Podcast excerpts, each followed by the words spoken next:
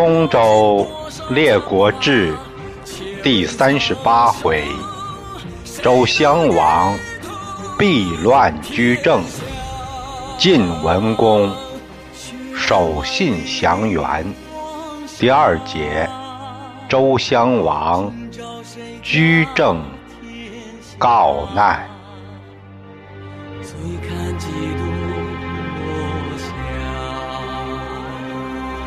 泪洒谁家铠甲？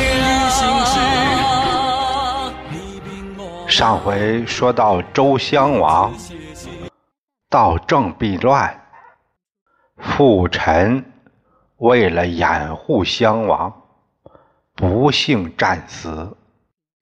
这个时候，敌人才知道周襄王已经跑了，城门已经关闭，太叔。把袁伯冠放出来，让他到城下喊话。周少二公立在城上，他俩说：“太叔回来，我们欢迎。不过，我们怕的是敌国军队入城剽掠，所以不敢让你们进来。”太叔认为这好办，他转身。跟赤丁商量，呃，你们就不要进城了，我把财宝多给你们点儿，不就行了吗？赤丁同意了，就这样，太叔进了城，他先到冷宫放出韦后，然后又来夜见惠太后，惠太后躺在床上。一看到太叔安然无恙，一颗心他是放下来了，含笑而轰。太叔一看母亲死了，他顾不上治丧，先和韦后缠绵了一天。他又想起了坏了他们事儿的小东，提着剑。到处找，小东这回是没了避难所了。他找了一口井，跳井身亡，也真是可怜呐。第二天，太叔假传太后一命，自立为王，以叔伟为王后，临朝。受贺，把宝库里边那些金银财宝都拿出来犒赏敌军，然后为太后发丧。国人把太叔的德行作歌而评，都编成歌曲了：穆丧母，旦娶妇，弟得嫂。臣取后，唯不惭；言可丑，谁其逐之？吾于耳左右。你看看这太叔败坏成什么样了？周氏人人人得而诛之，这才是空有其表。一副臭皮囊而已，无才无德，就这样的还要治理国家？国人传唱这歌，让太叔知道了，他感觉自己难以服众，这王城不能待了，搞不好不知哪天命都没了。他和韦后。一商量，咱们搬家吧，到哪儿去？到了温地，温地呀，就是现在的温县。在这里又大修宫室，搞楼堂馆所建设，和韦后在这儿日夜取乐，过上了幸福生活。王城内的国事都交给周少二公料理。自己虽说是王，但一天也没管过事儿。元伯冠，他逃往了元城，也就是他的封地。这个咱们按下不表。咱们再说周襄王，他一边向郑国跑，一边是惴惴不安呐。他不清楚这回自己到郑，郑文公会怎么收拾他。一行人来到四地，四地现在的河南荥阳的泗水镇。当时这地方竹林茂盛，但没有公馆。这有个地方叫。竹川，襄王找了个当地的文化人一问，才知道已经到了郑国界。他让司机停下车，借宿在一位农民家里。这家人家姓封，襄王就在人家草堂住下了。方士问：“啊，官居何职啊？”我周天子也，为国中有难，必而到此。方士大吃一惊，他没想到就在自己家里来个天子。他叩头谢罪：“武家二郎夜来梦红日照于草堂，国有贵人下降。”他赶紧让二郎杀鸡做饭。襄王问：“二郎何人？”民之后母弟也，与民同居于此，共标同耕，以奉养后母。如农家兄弟如此和睦，朕贵为天子，反受母弟之害，朕不如此农民多矣。哎，我都没法和你比呀！襄王非常伤心，凄然泪下。大夫左彦甫。哎，赶紧劝道：“周公大圣，尚有骨肉之变，吾主不必自伤。作速告难于诸侯，料诸侯必不作事。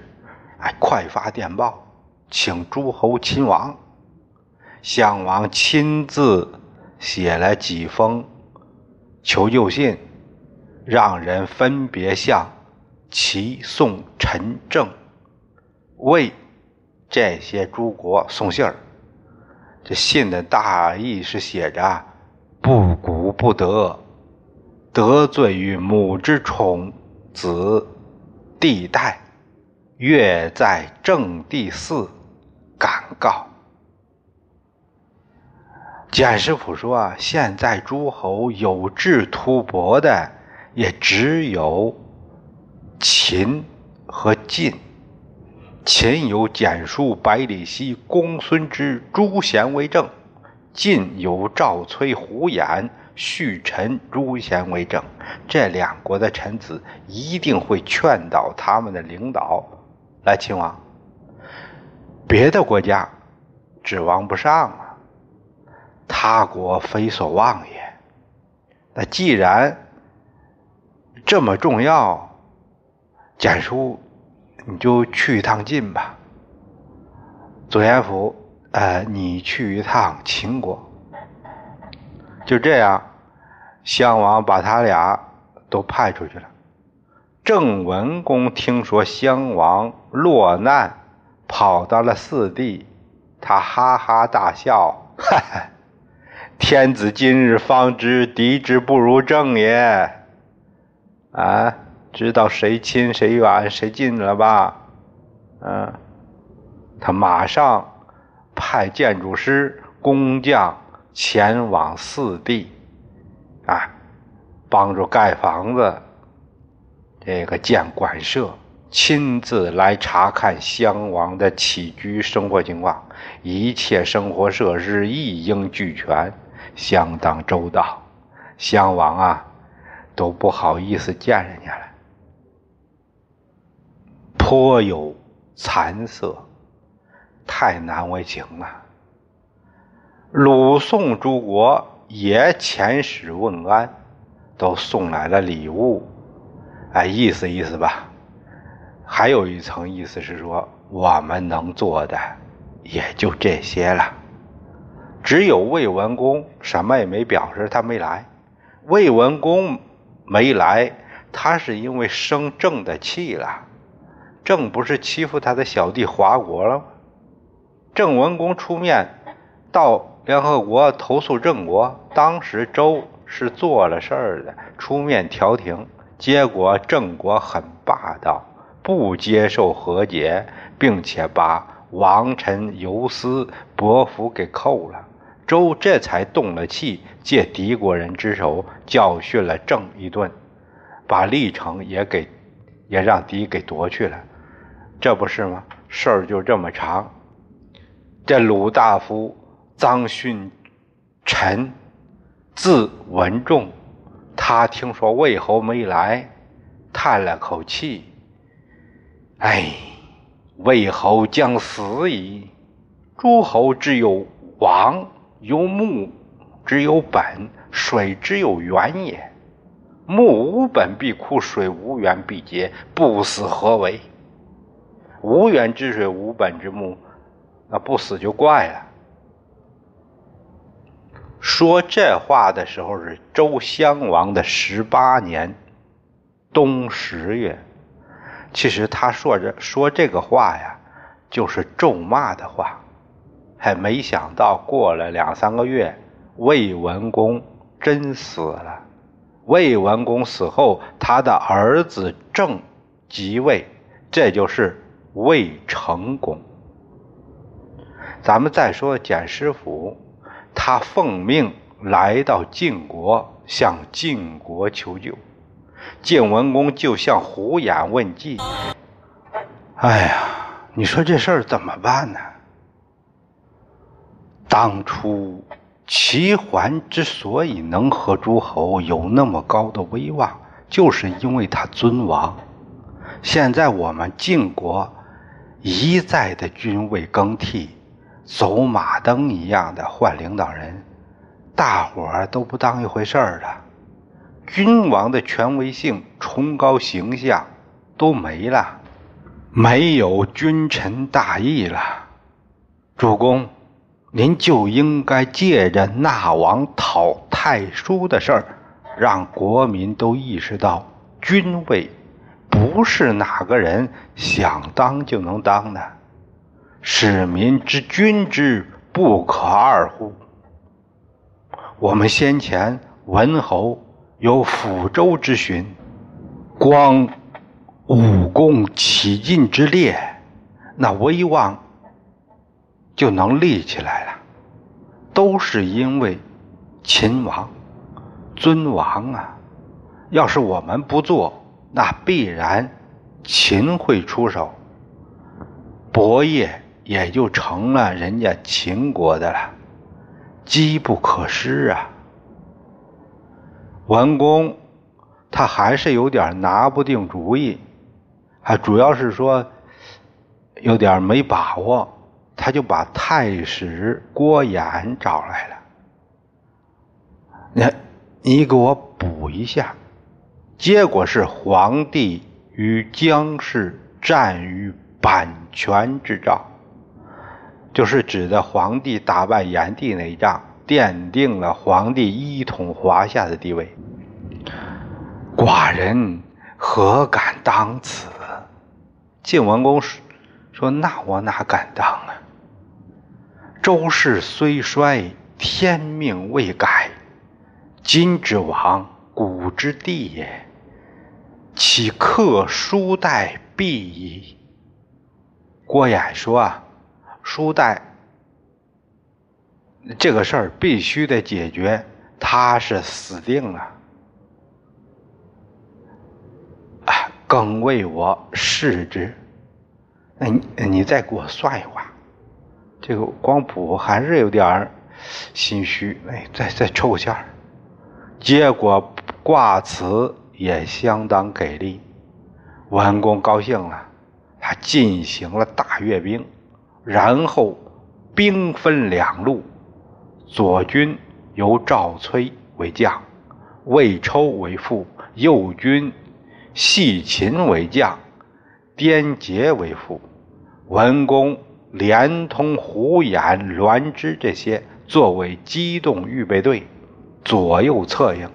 大军正要出发，这时河东守臣来报：秦伯亲统大兵秦王已在河上，即将渡河。